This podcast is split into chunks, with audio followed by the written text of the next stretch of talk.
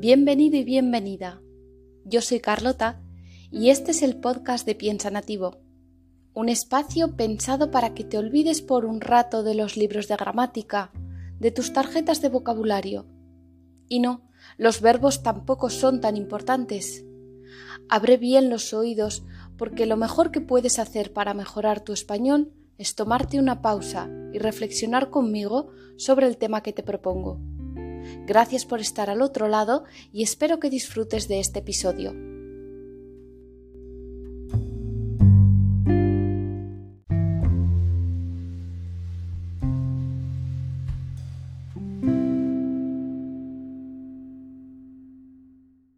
Buenos días, buenas tardes o buenas noches.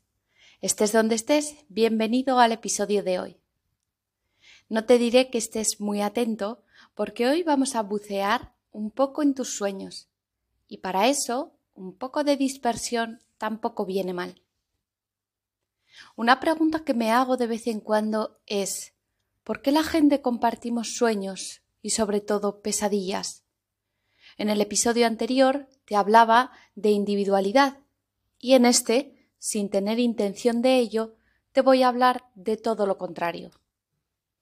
Es un tema que algunas veces he preguntado a mis alumnos, solo por simple curiosidad, porque hablo con tanta gente a lo largo del día, de países tan diferentes, que me produce curiosidad pensar si realmente los miedos y anhelos, esas imágenes que se nos presentan por la noche, son, a fin de cuentas, los mismos. Pero vayamos por partes. Lo primero sería preguntarse qué son los sueños, cuándo se producen y por qué se producen. Bueno, a nadie se le escapa que dormir es uno de los procesos fundamentales del ser humano.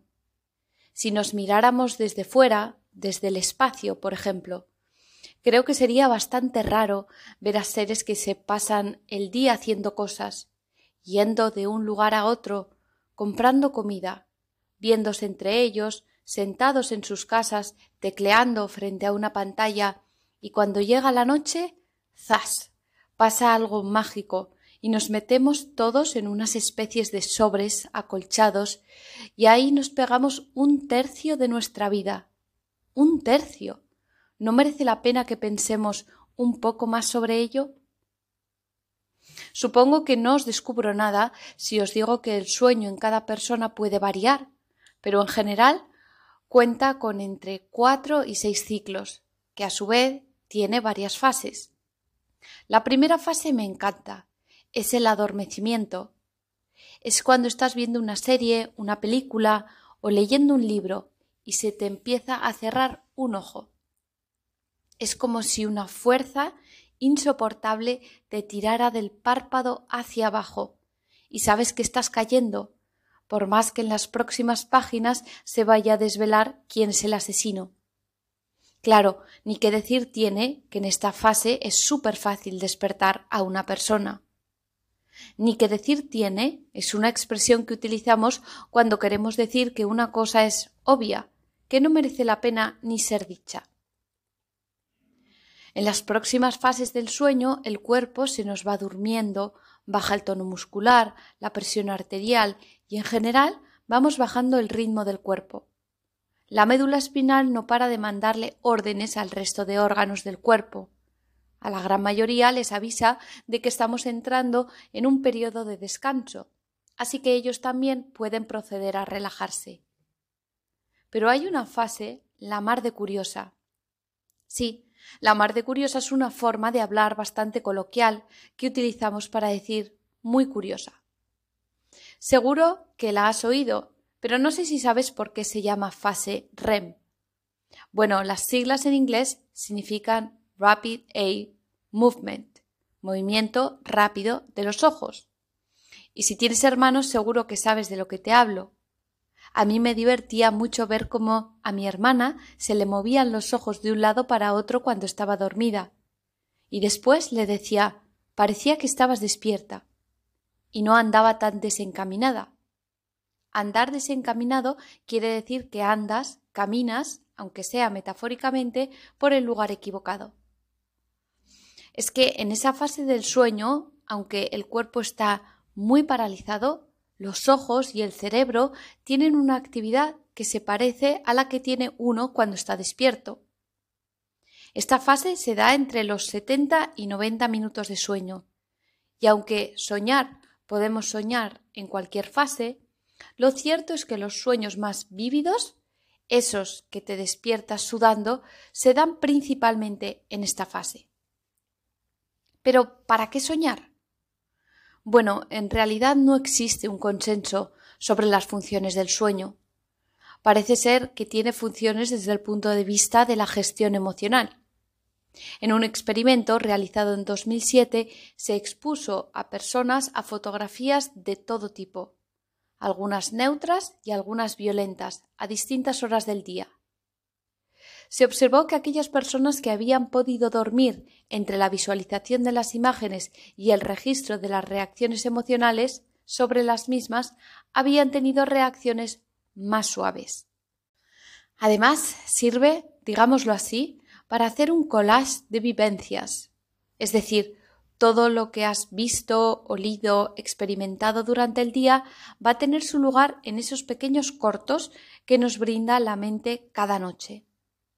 Por cierto, los sueños suelen ser muy cortitos, pero se repiten a lo largo de la noche, por lo que pueden llegar a durar hasta dos horas. Por eso, según el tono que haya tenido tu día, es posible anticipar el tono que tendrá tu sueño. Es fácil. Día bueno, sueño bueno. Día estresante, agotador, angustioso, lleno de enfados, claro, sueño malo. Por último, voy a añadir otra idea que me parece interesante, y es que también se ha hablado de que los sueños, y especialmente las pesadillas, podrían tener una función preparatoria. Es decir, hay una situación que nos da miedo, por ejemplo, perder a un familiar o a un amigo. ¿Qué hace el cerebro?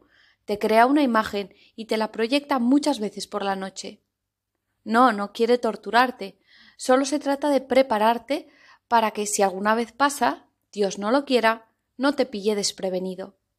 Es una manera que tiene el cerebro de decirnos te lo avisé. Más o menos lo que suelen hacer todas las madres del mundo cuando algo malo sucede.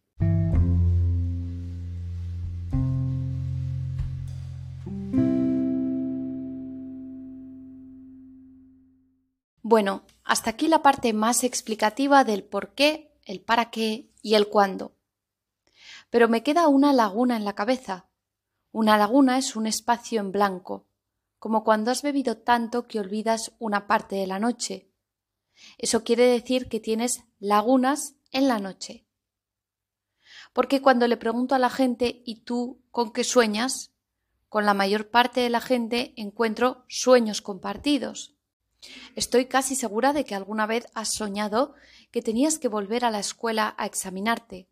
Te quedaba alguna asignatura y claro, había pasado tanto tiempo que no recuerdas el contenido.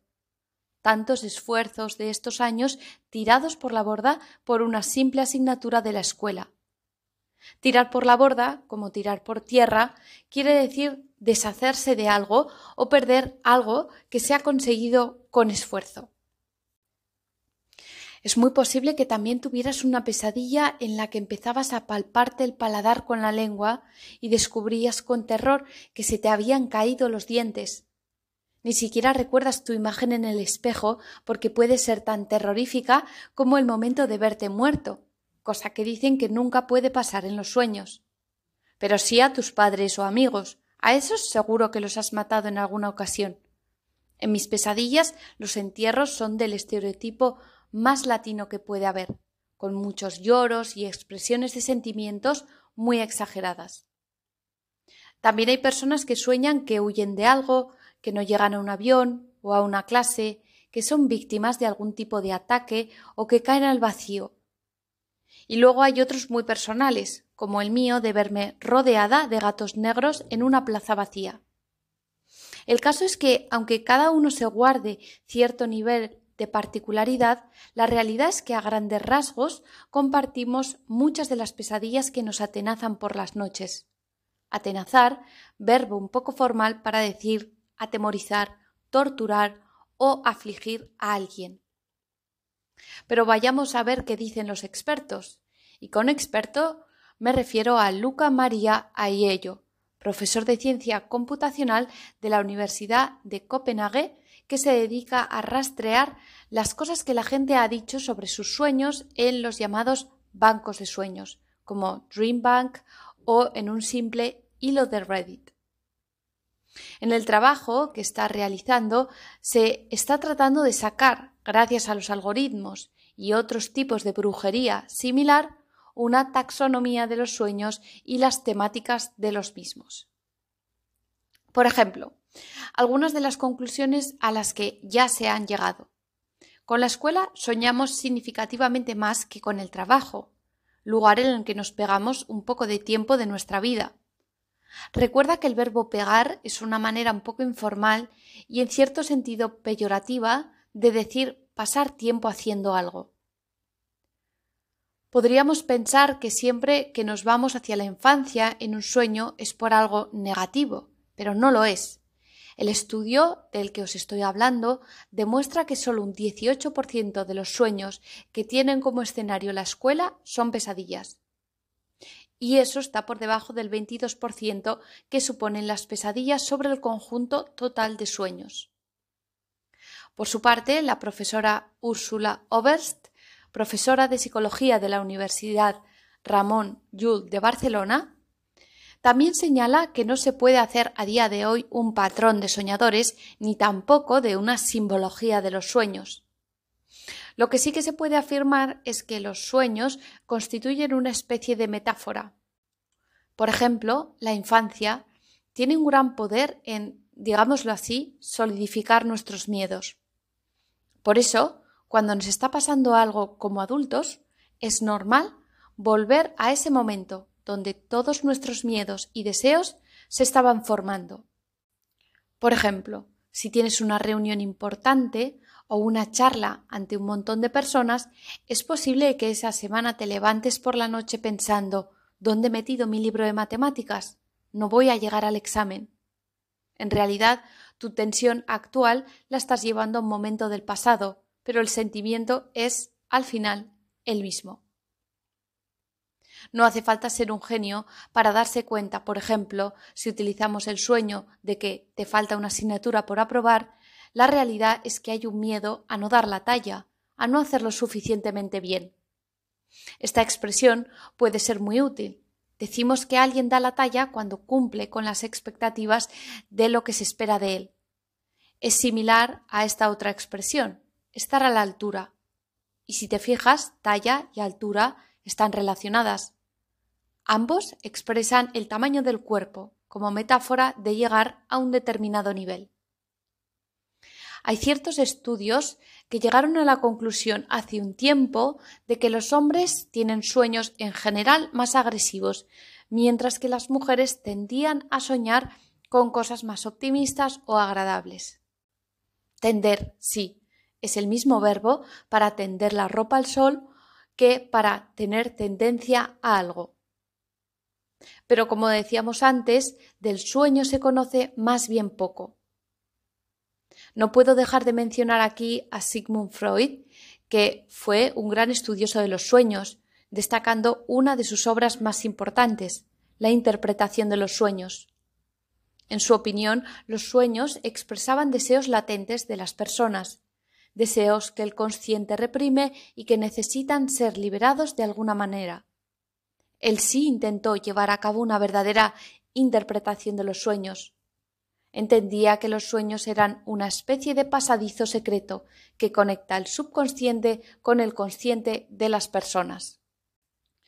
Otra persona que ha estudiado en detalle el tema de los sueños es la profesora Drake Barrett de Harvard, que en su libro Pandemic Dreams trataba de desentrañar cómo la pandemia había afectado a nuestros sueños. A través de los más de 10.000 sueños recopilados, se dieron cuenta de que se habían vuelto más recurrentes los sueños en los que aparecían monstruos, gigantes, acantilados y suelos movedizos que no nos dejaban escapar.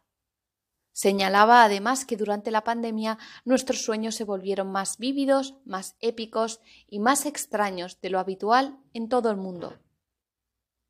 Otra cosa de la que no he hablado y que sí que trató esta autora en su libro The Committee of Sleep es el poder que tienen los sueños para resolver problemas complejos, encontrar la inspiración o desarrollar soluciones creativas. Esto es algo que ha quedado claro dada la larga lista de escritores, Stephen King, directores, Igmar Berman o músicos como Beethoven, que han soñado sus obras.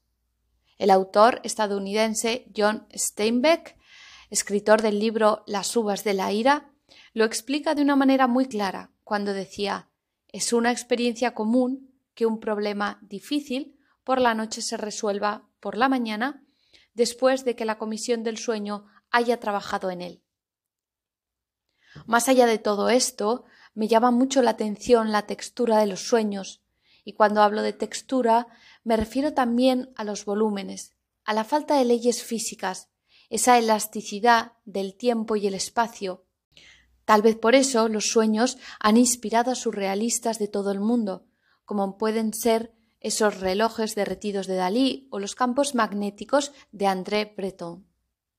Hay que tener en cuenta que cuando estamos dormidos, especialmente en esas fases tan profundas del sueño, la parte más lógica del cerebro está dormida. Necesita descansar para volver al trabajo mañana por la mañana con la cabeza despejada. Ojo, eso no quiere decir que no haya actividad cerebral. De hecho, durante la fase REM, que como decíamos es donde se producen los sueños más vividos, la actividad cerebral es similar a la actividad que tenemos cuando estamos despiertos. Pero digamos que el hecho de no estar sometidos a la lógica de la realidad nos permite crear esas imágenes tan locas en nuestro cerebro que nos dejan confundidos en lo que dura el café de la mañana. ¿Eres tú de las personas que apunta sus sueños cuando se despierta? Siempre he querido hacerlo, pero en el fondo me parece que es un tipo de traición. Me gusta que los sueños se queden así, como algo indescifrable, un poco borroso.